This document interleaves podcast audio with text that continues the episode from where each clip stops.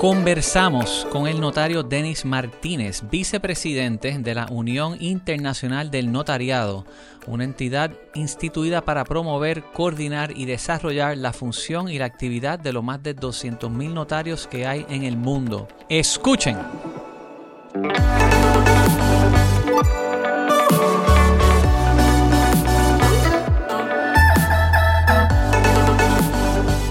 Bueno, y aquí empezamos. Nos acompaña el notario Denis Martínez junto con Fernando Rodríguez y Coral Buré. Buenos días. Buenas tardes. Merry Christmas. Feliz Año Nuevo.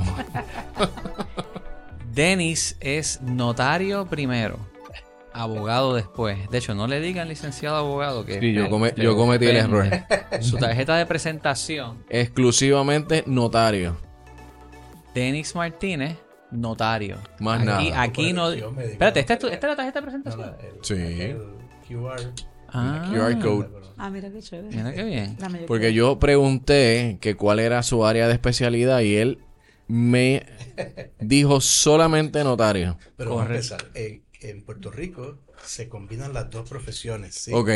Porque son dos profesiones diferentes. El abogado defiende a una parte que ha sido afectada por, por algo, por alguien, y ese abogado defiende a esa parte. El notario no tiene parte. El notario está defendiendo la ley. Y la función es más bien una de mediador y de autenticador. Son dos funciones completamente distintas. En el resto del mundo, generalmente están separadas. Pero en América, especialmente en Centroamérica y el Caribe, están juntas. Yo creo que por razones históricas. Yo todavía no me he dado la, la solución completa, pero están juntas las dos profesiones.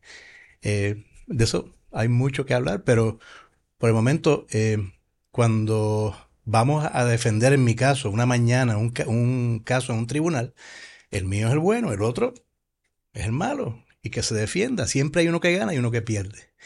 En la tarde, si voy a mi oficina a otorgar una escritura, todas las partes son buenas, porque cada uno quiere conseguir un fin.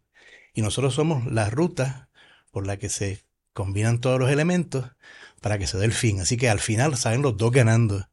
Y el notario haciendo su función evita dudas, confusiones y en el futuro una eh, paz entre las dos partes. Win-win. La, la anomalía sería que después de ese trámite surgiera un pleito. Que lo surgen, no, no podemos evitarlo todo, pero el notario está precisamente para hacer eso, para evitar. Para evitar. Entonces yo elijo ser solo notario.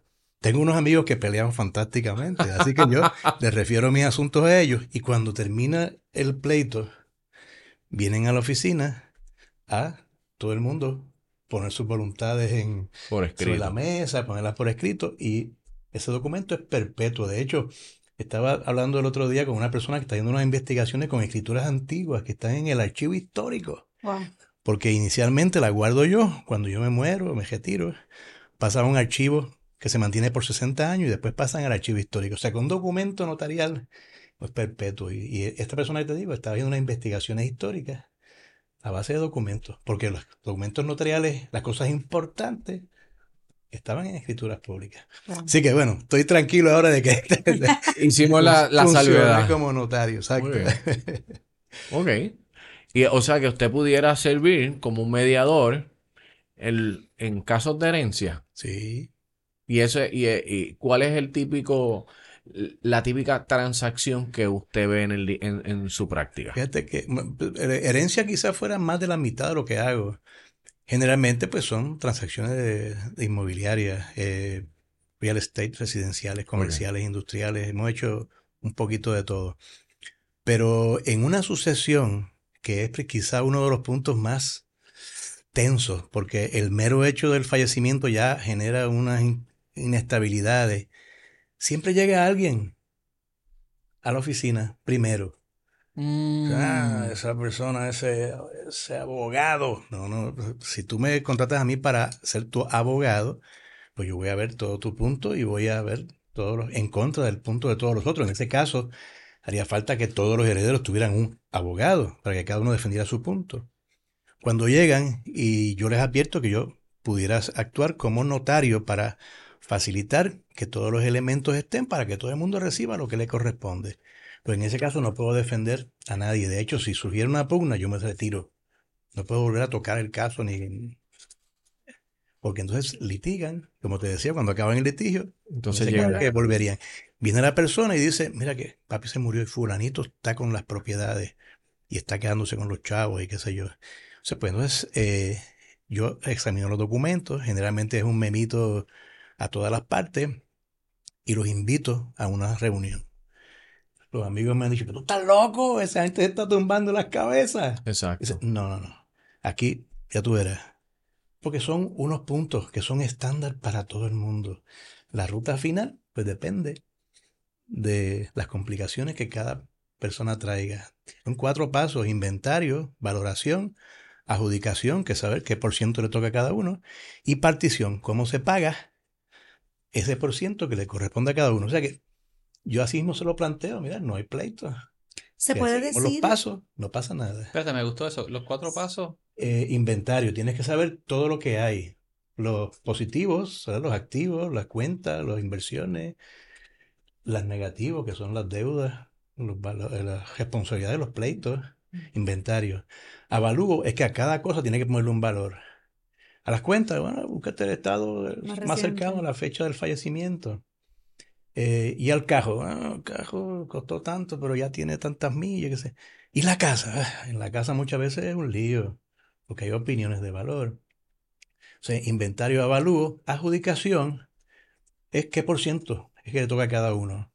Sabemos qué hay, sabemos cuánto vale, el por ciento, hasta ahí es matemático.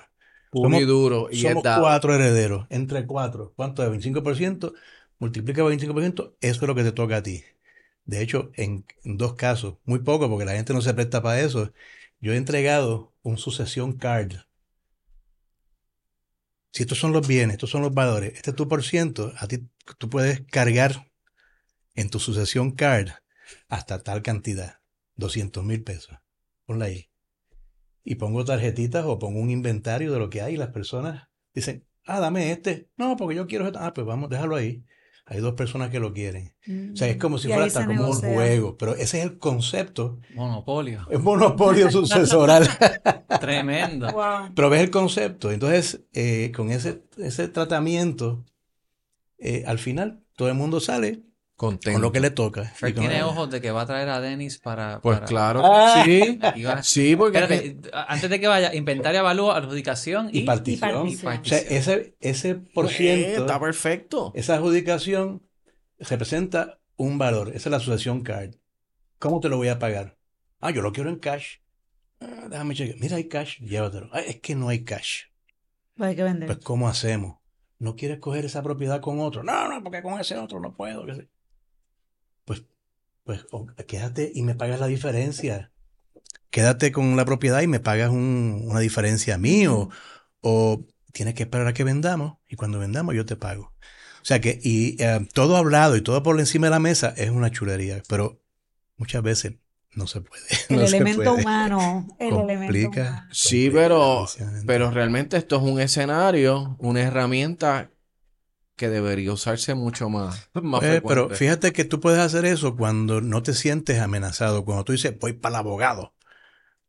Ir para el abogado quiere decir que hay un conflicto. Ya por, para mí, por definición, ya tú sabes que hay un conflicto. Cuando dice, mira, vamos a la oficina del notario que vamos a resolver el asunto de la escritura. No hay conflicto. Ahí, Me gusta. ya tú ves. Me gusta. de- Y fíjate que cuando están separadas las funciones, ya, yo no me pongo el sombrero de abogado muy a menudo, pero cuando, y la gente lo sabe, y me dice, mira, este caso está maduro para mandárselo a Denis. Y saben que no, que no pierden el cliente porque yo no voy a, a- a seguir trabajando con el asunto porque son otros asuntos de litigio, otras cosas que se van al notario a, A formalizar resolver. el documento, a resolver. El notario terminó, entregó la copia a todo el mundo, lo presentó al registro, lo presentó al crimen, lo presentó a los bancos, lo presentó a todos lados. Y todo el mundo está feliz. Contento. Fíjese, vamos pero- para la próxima. Pero está bueno porque eh, eh, eh, también como que derrumba un poco esa percepción que Exacto. es verdad, que la gente piensa en abogado. Ah, me- tú sabes que el albacea ahora tiene un abogado. Pues sí, es verdad, la connotación que tiene eh, eh, esa figura es de litigio, es de, de pleito, es de...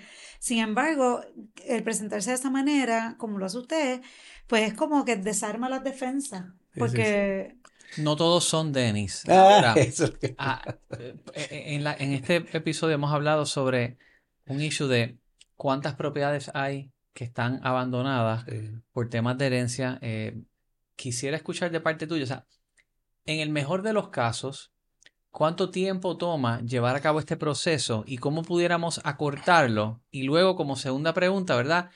Esta situación de, de que tiene que ser presencial y el- lo que cuesta tener a veces un poder si la gente vive fuera, ¿cómo también podemos agilizar en ese lado? Perfecto. Mira, sorprendentemente, en este año yo he resuelto sucesiones en un mes. Mira, ¿De vale. verdad? Resulta Mira, hay, unos trámites, es, es que se ha facilitado, eh, hay que- hay que decir, la pandemia trajo muchos problemas, trajo muchos beneficios. Hay, unos, hay múltiples trámites que hacer que se están haciendo electrónicamente hoy. Amén. Eh, Ahí estamos asumiendo que todos los herederos vienen tomaditos de la mano también, o sea que no hay Bueno. conflictos internos. E- Esos casos que te digo son así, dice, mira, es que se murió papi, y la casa se la vamos a dejar a fulana, los chavos van para Encejo, o sea, ellos ya tienen un esquema, dice, bueno, pues vamos a seguir los pasos. Eh, hasta lo de asigno cosas. ¿Quién va a ir? ¿Quién quiere mm, coordinar la tasación? ¿El tasador está bien con usted? Está bien, pues el tasador con usted lo coordina, usted lo tramita. Lo que iba a decir es, se completa, hay dos caminos que seguir. El camino legal de determinar quién es el que sustituye la personalidad jurídica del que murió, que ese es el legal, digo yo, y solo se divide en dos. Si hay testamento, el testamento y se acabó. Usted no hace esa parte. Sí. Ah, usted, o Sí, sea, sí, usted sí. lo toma desde ese momento. Desde ese momento, la persona murió, desde ese momento se toma. Si hay un testamento, hay un lugar donde buscar la certificación de que ese es el último testamento válido, que, porque si una persona puede haber otorgado muchos testamentos, pero el último que está vigente al momento de su fallecimiento es el válido. Pues se acabó el caso. La parte legal se acabó.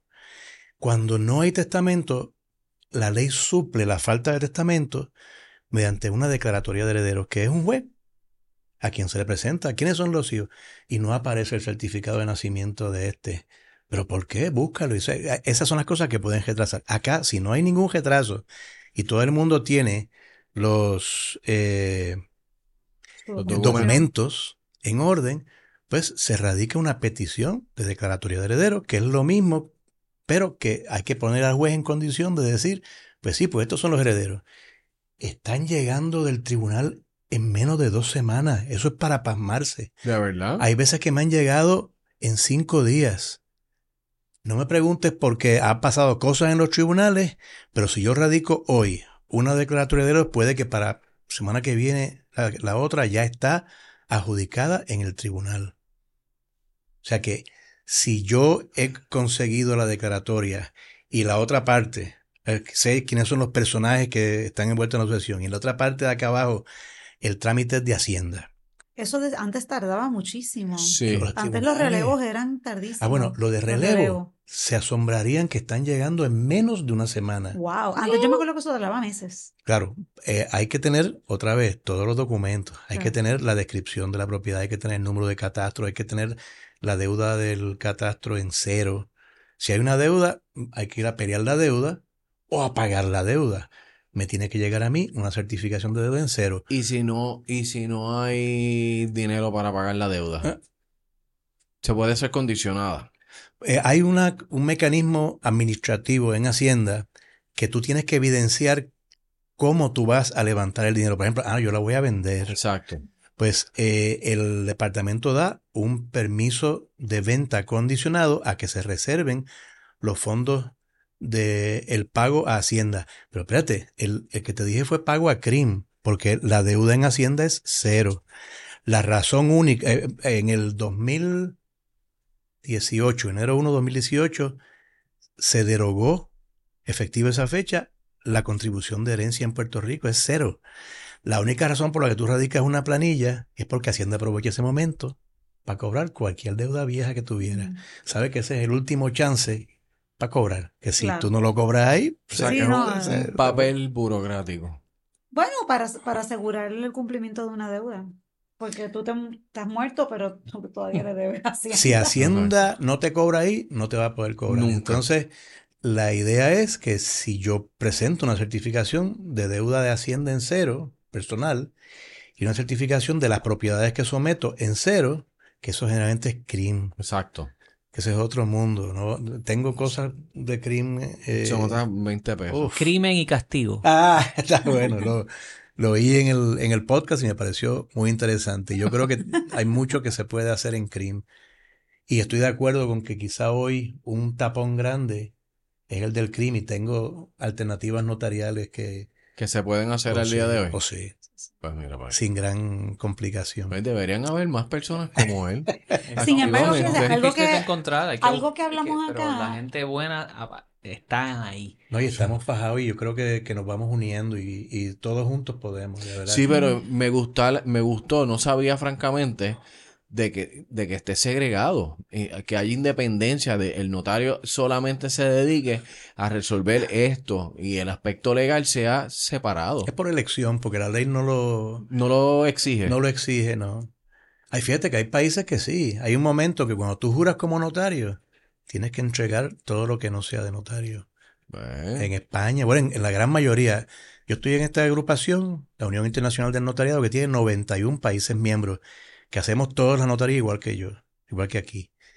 Y de esos, yo he contado ocho en que tenemos los dos sombreros. Solamente ocho. Puerto Rico es uno de esos ocho. Wow. ¿Y cuántas de esas personas per- en Puerto Rico hay miembros de esa asociación? Bueno, lo que pasa es que el, el colegio notarial es el miembro. Y dentro del colegio notarial habrá como 1.300 notarios que son miembros del colegio, que es el miembro. O sea, es la Mm. institución, es el país. Se elige una organización representante. O sea- que hay 1.300 notarios activos ejerciendo la profesión. No, hay más. Hay Eh, hay más. Eh, eh, son 1.300 que están dentro de la organización, que es Ah, un colegio voluntario. Ok. No es un colegio Que no obligatorio. es obligatorio. Eh, según eh, quien registra los notarios, se llama la Oficina de Inspección de Notaría, que es un brazo del Tribunal Supremo, que se llama ODIN, lo decimos Exacto. ODIN en corto. La Oficina de Inspección de Notaría. Exacto, Ah, exacto. Y, y ellos dicen que al presente habrá mil, 8.300 notarios, Ah, ok. de los ya. cuales una tercera parte me lo elimina de salida porque no hacen nada. Nosotros tenemos la obligación de rendir un índice mensual y una tercera parte de salida, ponle que son dos mil y cuánto, ponle tres Ajá. mil, Sí, sí. tres Casi mil dos de mil y eso no hacen nada, es cero. Y entonces nos preguntamos, ¿y para qué están esos ahí? Pues no sé, Pero sabes que eso que usted dice es bien, bien interesante y, y esto lo habíamos yo creo que hablado en algún momento, pero por lo menos en lo que nos concierne a nosotros en nuestra profesión en- eh, como corredores de bienes raíces y el tipo de transacción que nosotros normalmente vemos que son las compraventas, usualmente, y muchas sucesiones. Em, me ha pasado que, y sobre todo en herencias o en casos de divorcio, siempre Sí. alguien tiene un primo o un amigo o el vecino que es abogado. No, no, no, él me lo hace porque me, me da un descuento, que si no sé qué. Cuando total, la mayoría de esos, de estos, de estos eh, honorarios y costos están establecidos en la ley notarial, pero, pero tienen esa idea de que no, como es amigo voy a salir mejor, lo cual, entonces, por tratar de ahorrarse dos o tres pesos, no es que el notario no sea bueno, pero no se dedica a esto, no es el day to day de ese notario. Y ahí. Repítelo de ahí- nuevo, por favor. y ahí sur, o sea, surgen problemas y nos ocasionan problemas porque entonces es como ir a un médico de ojos para que te atienda algo en el pie. Eso, ¿sabes? No, por más buen médico que sea, no es lo, no es lo que brega todos los días. Y me pasó tan recientemente como en este verano, tuve un caso bastante complicado con un divorcio y una ex esposa que no quería cooperar y qué sé yo. Y el abogado que estaba manejando el caso, que parece que fue el que litigó algo del divorcio, así llegó al caso, el, el vendedor que era mi cliente me dijo, no, no, no, él me tiene todo. Y yo me fijé, cuando pues yo siempre me meto en Caribe, yo soy media nerd en ese sentido y me meto a ver antes de, o sea, bien. a ver que esto esté bien. Y yo ¿quién es fulana? Porque usted me firmó esto, usted eso. Ah, no, no, ese es mi ex. Y yo, pero está en el... No, no, no, no, el abogado tiene todo. Y eso está resuelto. Y yo, ah, ok.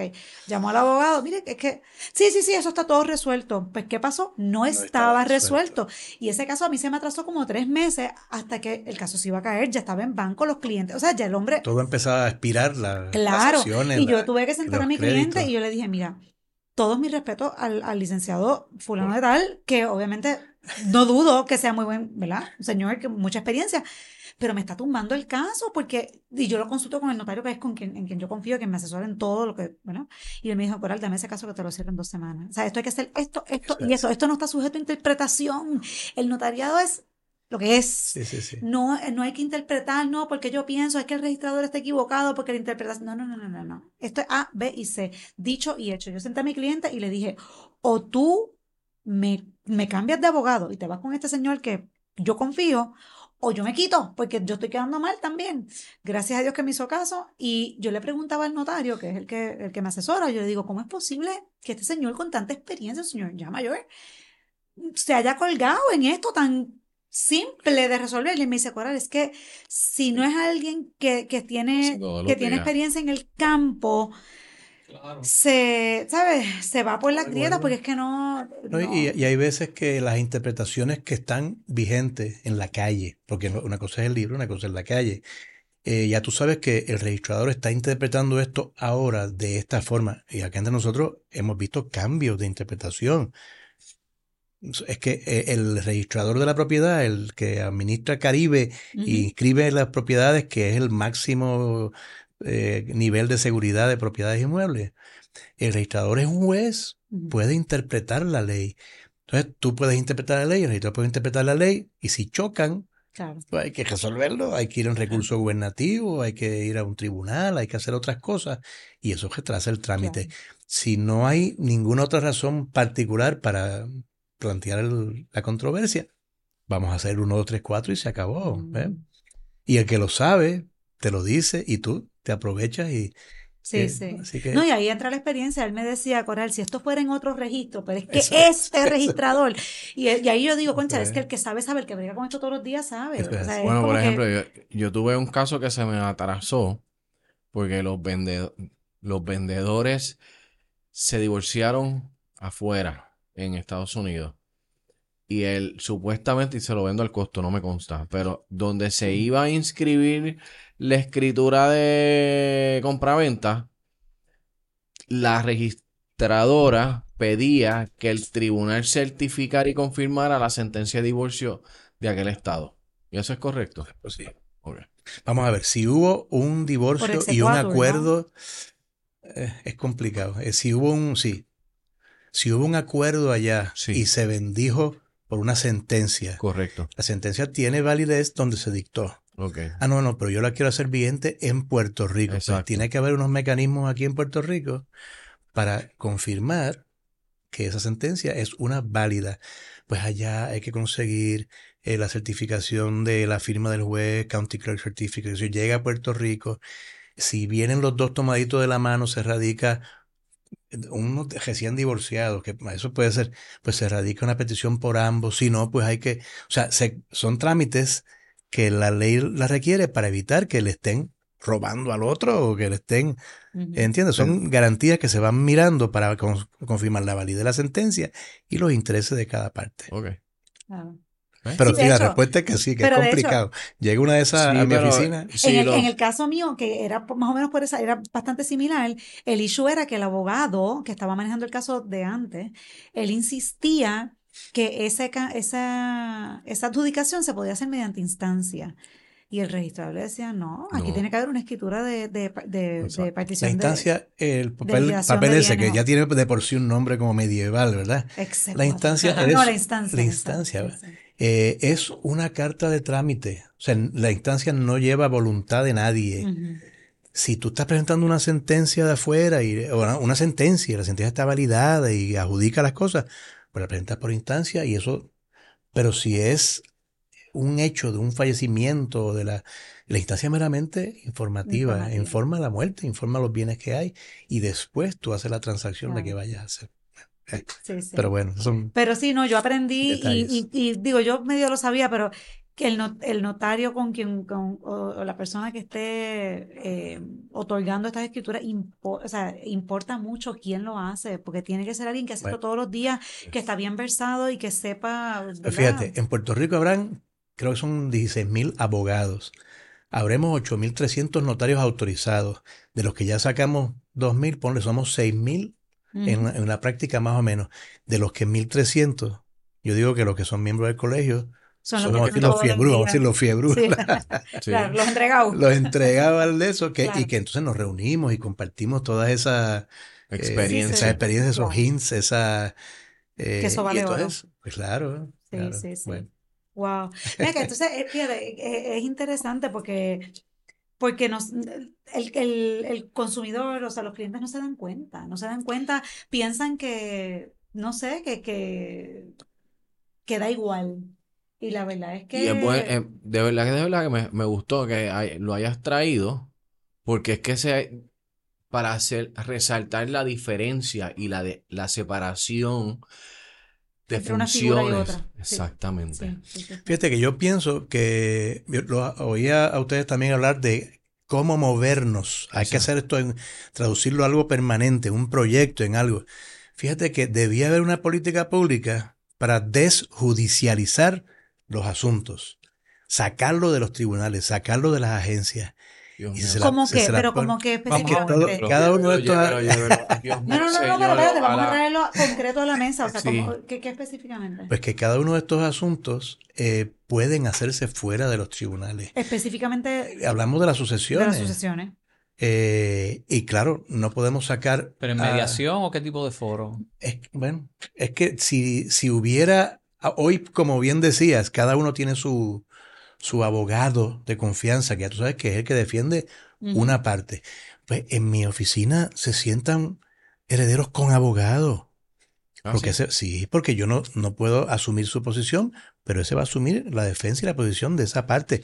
Al ser como un medi- el notario Medi- naturalmente es un mediador. Ajá. Oye las voluntades y propone Por ejemplo, alternativas. Y- vamos- Y, y estamos autorizados a que al final se firme una sentencia de, eh, perdón, una escritura de partición y cada uno es dueño de cada propiedad que se adjudica. Vamos- es como va- mejor que una sentencia. Y tengo tú un vas con eso ejemplo, al registro. un ejemplo concreto. Ah, wow. Yo estoy vendiendo una propiedad en 200 mil dólares.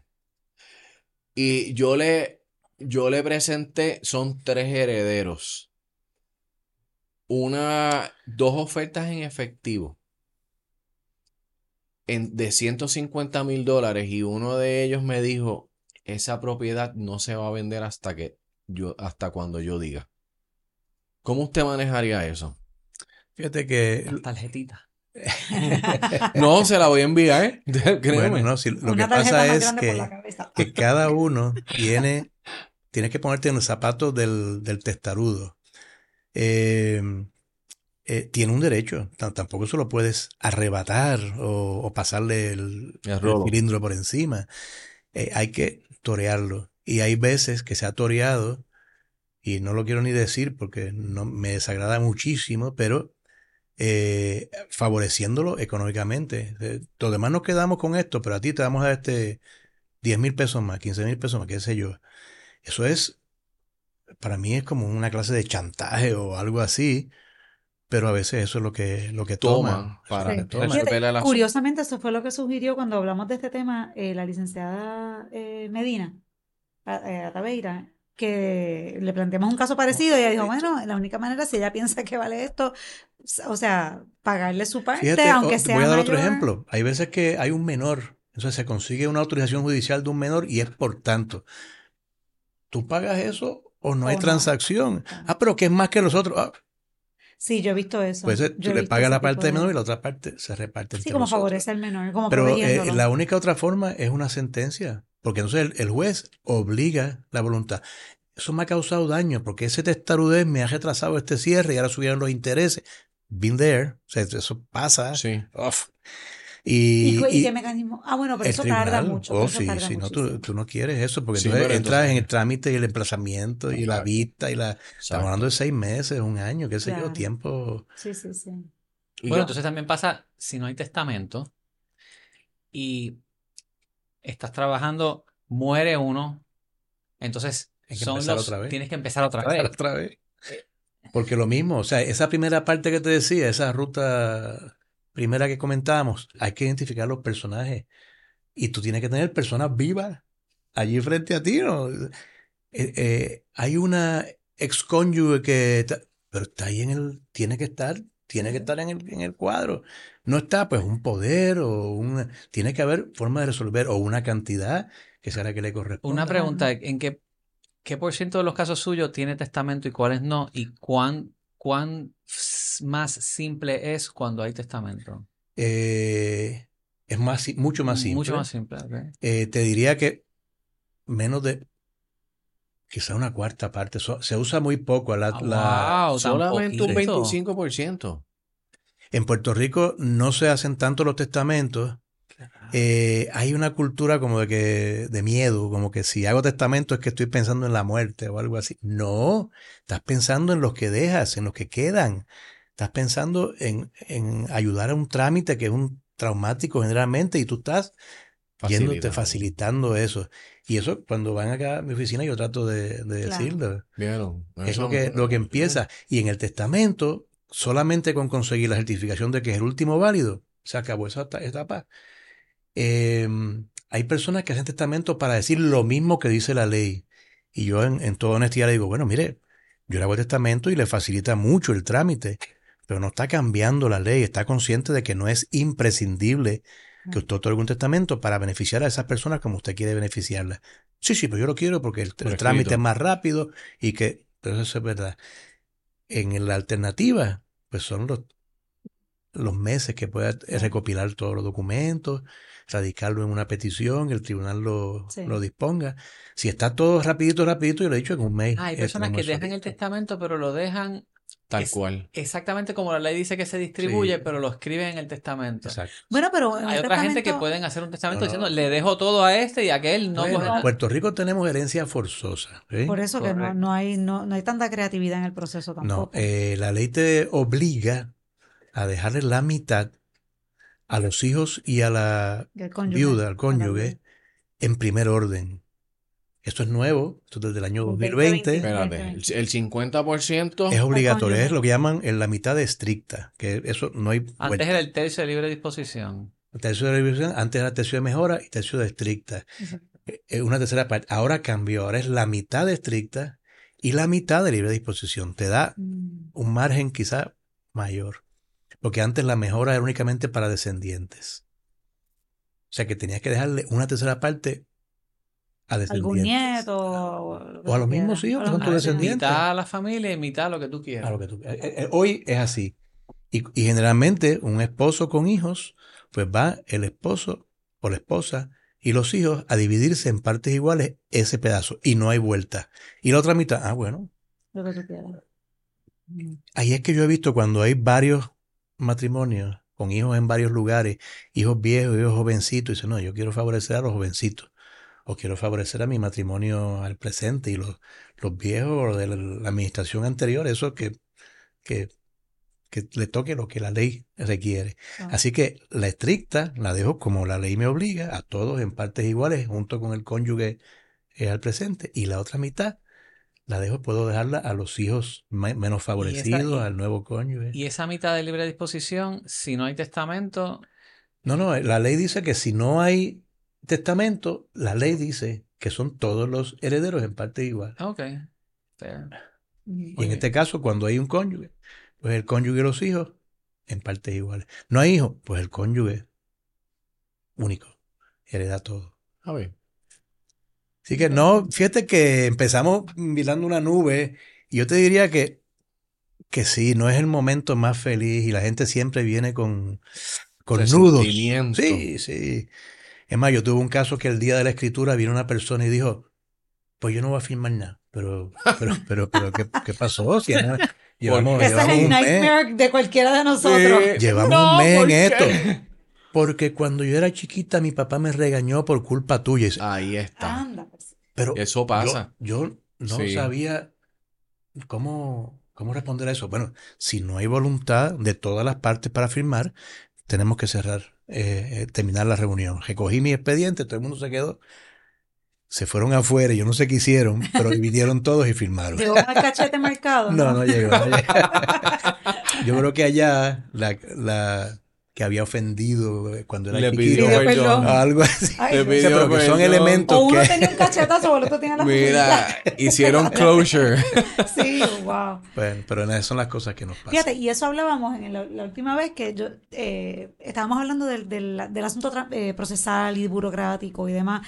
Y yo decía, fíjate, yo no creo, yo no creo que el, el papeleo cuando hay una sucesión es lo más que tarda. Yo creo que lo más que complica todo es el elemento humano. Sí. Porque el papeleo, por más que haya testamento o no haya testamento, obviamente si hay testamento facilita la cosa, pero si no tampoco es tan complicado cuando hay voluntad de las partes. Ahora, todos ayudan, porque viene uno y dice. ¿y por qué tengo yo que dar de un certificado mío que eso es privado? Y dice, por bueno, porque cuando hay eso es parte del cooperación, trámite. la cosa fluye, pero sin cooperación. Sí. Y la pregunta de siempre, pero ¿y por qué entonces vemos tantas propiedades que llevan años de años que no resuelven? Es que el, el sistema no es el sistema, gente, es la gente. Que no se pone de acuerdo. Bueno, pero Pe- si hemos hablado. ¿Qué vas a decir? No, no, no. Es que eh, quería retomar lo que él había dicho de desjudicializar Desjudicializar las cosas. sí. las cosas. Ay, que me encanta. Usar un foro externo, claro, es que todo el mundo gana en Pues eso, te nadie quiero- gana. Cuando que te voy a decir. corte ya estás Eso perdiendo. te- yo acabo de llegar de Brasilia. Fue la reunión de los 91 países. Ocurre esa reunión una vez al año y esta Wow. vez fue en Brasilia. Qué chulo. El año que viene va a ser en Senegal. Wow. Pues, eh, lo tratan de hacer en, en un continente diferente de donde son miembros los... Hay unas conclusiones de tres páginas para los 91 países de cómo desjudicializar. Wow. O sea que todo el mundo se está moviendo en esa dirección. Es que eh, la, eran Excepto dos. de Era de- desjudicializar y la aplicación de la tecnología a la práctica del notariado. Sea que había tema ahí para... Un- discutir. por favor, a ver si alumbramos a algún lumbrera en la legislatura. ¿Cómo? Algo, denos algo, alguna primicia que No, pueda no, espérate, dar. espérate. La pregunta hay que hacerla de la siguiente manera. ¿Cómo, o sea, obviamente este es su campo. Sí, exacto. ¿Cómo, u- cómo, le, ¿Cómo le facilitaría el trabajo a usted? ¿Cómo le facilitaría los casos? ¿Cómo se agilizarían los casos? Eh, insertando un elemento de tecnología o de, como se dice, de judicializar, o sea, algo concreto, ¿qué, qué usted pediría? Si tuviera una varita mágica, bueno, yo, yo quiero mejorar esta profesión en Puerto Rico, hacerla más ágil, más accesible, más rápida, más eficiente. ¿Qué, qué hace falta? ¿Qué usted cree que hace falta? Bueno, ¿Qué se tiene eh, que hacer? eh, hay, un, hay ya unos grupos que estamos eh, reunidos buscando esos tapones, pero de salida, cuando mencionaron del CRIM, Es un buen tapón. Eh, otro es las colecturías. ¿Sabes que todavía los notarios tenemos que hacer compras en colecturía? No, hombre. Eh, Que está, muchos tienen la máquina de sellos en la oficina. eh, yo- Eso no es me cuesta y me, y me trae otras complicaciones. Claro. Yo mm, tengo una persona, pero que tiene que ir cuando llegue el dinero, eh, ir a comprarlo y traerlo. Y antes, antes era con la lengüita, ¿verdad? Ya por lo menos ya tiene. Sticker. Invirtieron en la tecnología Exacto. del sellito. No, pues eso retrasa. Eh, lo de CRIM retrasa, porque ¿Qué? nosotros somos instrumentos de cobro de CRIM.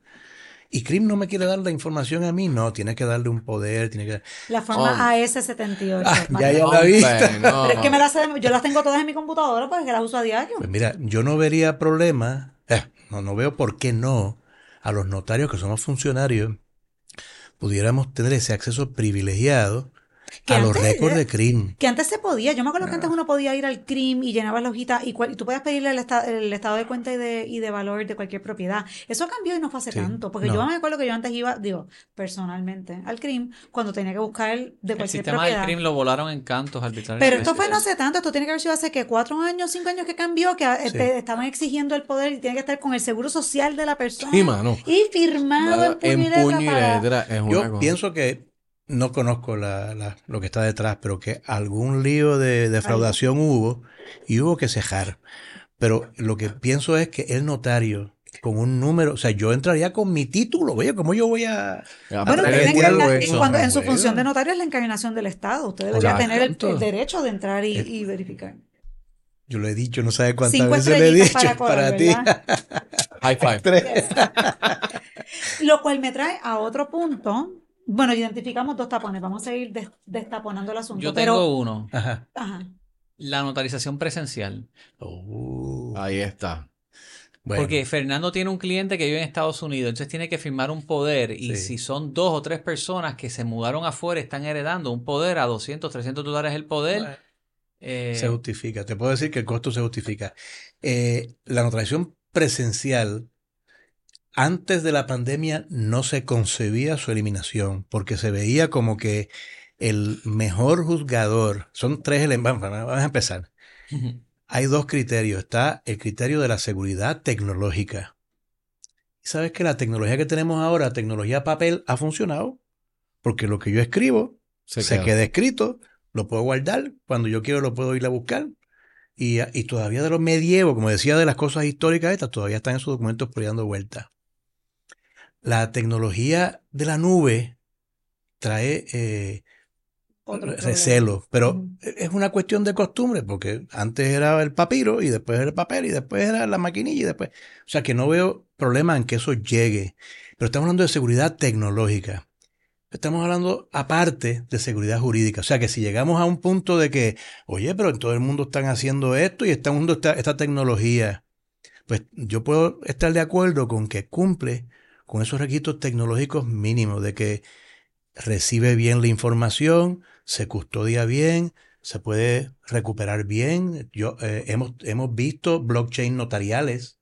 Mm, Sí. No hemos Sí. visto, eh, no nos gusta hablar de blockchain abiertos, pero un blockchain notarial lo hemos visto porque son te- mecanismos de De seguridad. encriptas- eh, ¿cómo es? Sí, de ¿no? seguridad de, de los documentos. Bueno, y entonces la seguridad distinta, que es la jurídica, esa no la puede, o no decir que no la puede dar igual una máquina o una tecnología.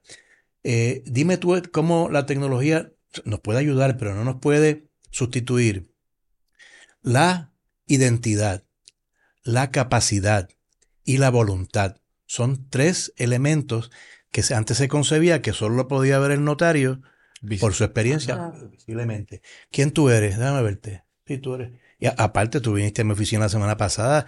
Tú has, has otorgado ante mí varios documentos antes. Y en Puerto Rico tú eres el hijo de fulano, que es el Ah. vecino del panadero No, que de salía con mi momento, abuela hace Me 20 pongo, años. me pongo a hablar con la persona. no tienes idea, sí, siempre. siempre. Eso es como two steps, este, Eh, sí, ahead. sí. No, no, no, este... eh, re- re- eh, two step, eh, once remo- sí, que todo el mundo Removed. es primo, que todo el mundo es primo. todo- al fin y al cabo, todos, todos somos primos, o estudiamos, o somos familia. o- esa interacción que se da naturalmente. Yo hablo un montón con los que están, en lo que estoy yo haciendo papeleo, me pongo a hablar. Eso te da un elemento de confianza, de que yo identifiqué a la persona. Y después la capacidad. Y si llega una persona ahí y se sienta y tú le dices, ¿cómo está? Y no te contesta, te mira para el techo. O te contesta cualquier cosa. O contesta una "Espérate, esta cosa fuera no de- bien".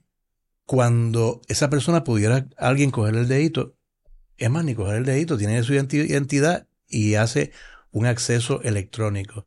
Y tú no tienes forma de, de corroborar eso. Y la Eh, te dije identidad, capacidad, Capacidad, y voluntad. ¿Cómo tú sabes que esa persona sabe lo que está afirmando? Yo tengo un ejemplo en, la, en unas charlas que yo doy de cuando uno compra un producto en donde sea, un programa, que te dice para acceder al programa tienes que aceptar aquí. Darle clic. Y tienes que leer toda esa fra- Nadie lo lee. tú le das rápido, rápido, rápido, rápido y le das clic. La voluntad está Viciado. viciada. Tú aceptaste porque te tenías el atractivo, te estaban haciendo eh, Oferta ch- de lo que ofertas así enfrente tuyo, bien atractivas, y tú rápido, rápido, rápido le diste accept. A saber que tú aceptaste. Hay un- una anécdota.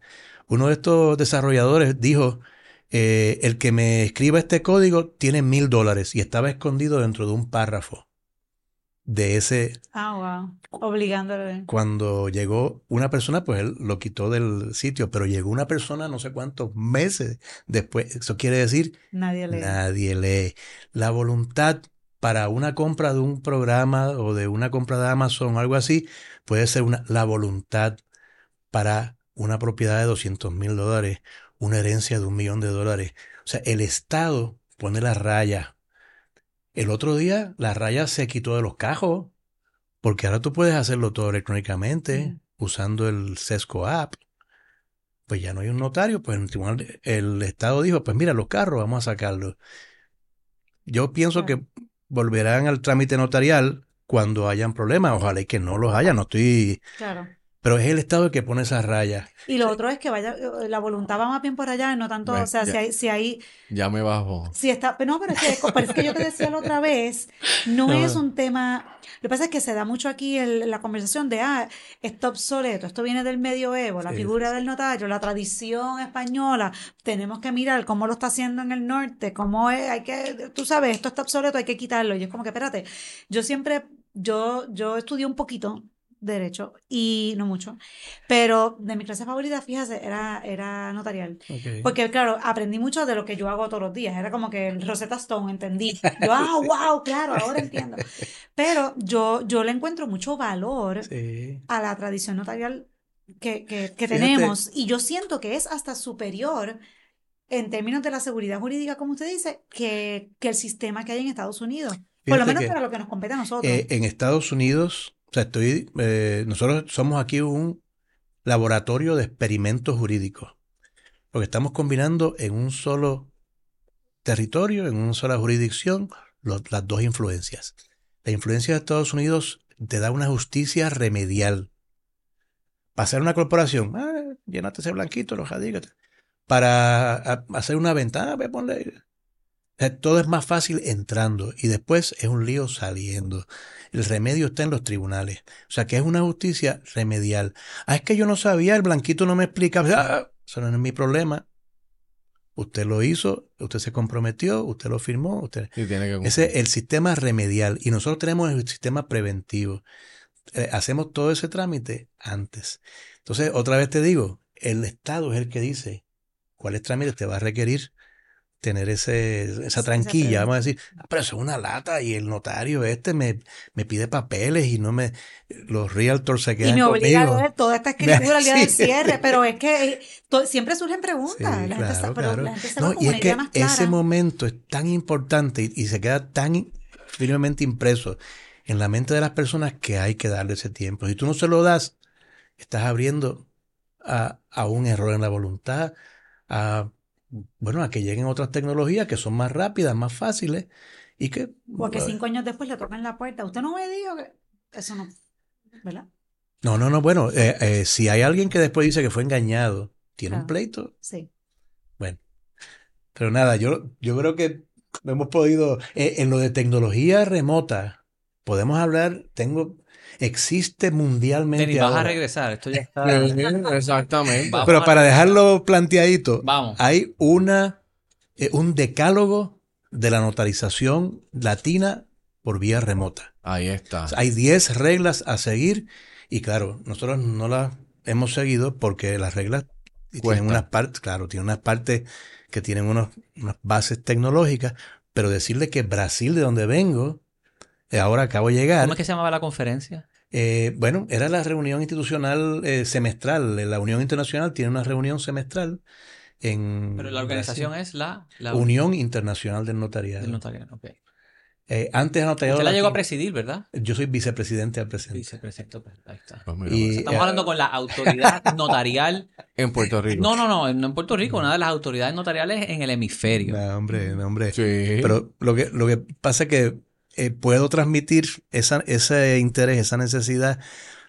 El, el, cada vez tengo ejemplos, ¿no? podemos verlo, de casos en que son fraudes que se facilitan por la tecnología. Y dice, oye, no, pero tienen que haber los mecanismos para, pues hay un mecanismo notarial que cambia la forma papel, pero la introduce por medio de la tecnología. Y eh, esas son las 10, en el decálogo está incluido que es cambiar sin perder la esencia, incorporar cambios sin perder la esencia. me Y la esencia es la confianza.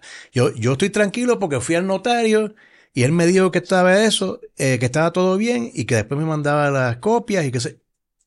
La, en el, la gran mayoría de los casos, yo no sé en la experiencia de ustedes, no hay problema.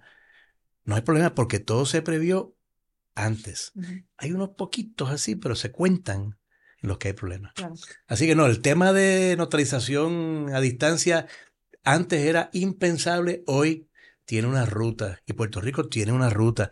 Mencionabas algo para Los- los Para hacer. Ah, para hacer. eso. Eh. En Puerto Rico hay ahora mismo eh, un request for proposal eh, del Supremo para la firma electrónica notarial. Esa sería la primera llave para ir a todos los otros servicios a decir, mira, yo entro con mi llave del Notario. Supremo. Pero el RFP ya salió. No, no. El, el RFP, pues eh, honestamente no sé. Interesante mirar eso. Bueno, aquí hay una agenda para el 2024, a ver si podemos encaminar el... Sí, varios proyectos. Otra cosa, Fernán siempre dice, a ver si alguien en la legislatura nos escucha, pero en la legislatura es que está No. el cambio, ¿no? No. O sea, esto no se resuelve allá. O sea, eh, ¿dó- hay un- ¿quién es la... ¿Quién Eh, podría... ¿Quién tiene que tomar la batuta? Eh, mira, el Supremo, la, toda la Ahora está en el notaría, tribunal, sí, eh, Ah, toda la notaría Es- queda bajo la custodia del Tribunal está Supremo. notarial. Pero si, claro. si se quieren, si, si el- los notarios, el colegio de notarios, quiere cambios y pide cambios y son muchos y no, eh, Se estamos... puede avanzar mucho respectivo de legislación ahora mismo. Sí, porque la- el Supremo eh, puede dictar muchas cosas por reglamento. Mm, O sea que si el Supremo permite que se hagan cosas, hay cosas que no, hay Oye, cosas que hay que cambiar la ley. puede ser más pro a, a digitalizar. Ah. Mayra Huergo es también bastante tech savvy. Hay- Maya Huevo se nos acaba de retirar ahora. No, Sí, no, Mayra, te fuiste. si me escuchas, Mayra. Ah, pues ahora retirada la podemos traer acá. La- vamos a traerla. Y, Vamos a y- hacer- eso y- si podemos, Mayra, Ella fue desde quien su me enseñó a usar perspectiva, Caribe. desde su perspectiva eh, judicial Mm. y nosotros de la notarial, que hemos tenido discusiones, Mayra y yo, muy buenas, muy... Buenos debates. Sí. Bueno. Sí, ah, pues mira, quedas emplazado. Eh, vas a regresar y vamos a invitar a la gran Mayra Huergo, ahora retirada. Olvídate, va a hablar sin tapujos. Exacto. Bueno, Denis, gracias por esto. Cerramos el año con este episodio. Publicará pronto. Les dejo saber cosas buenas para el nuevo año. Así lo confiamos. Un gusto conocerlo. Llévatelo, Wilton.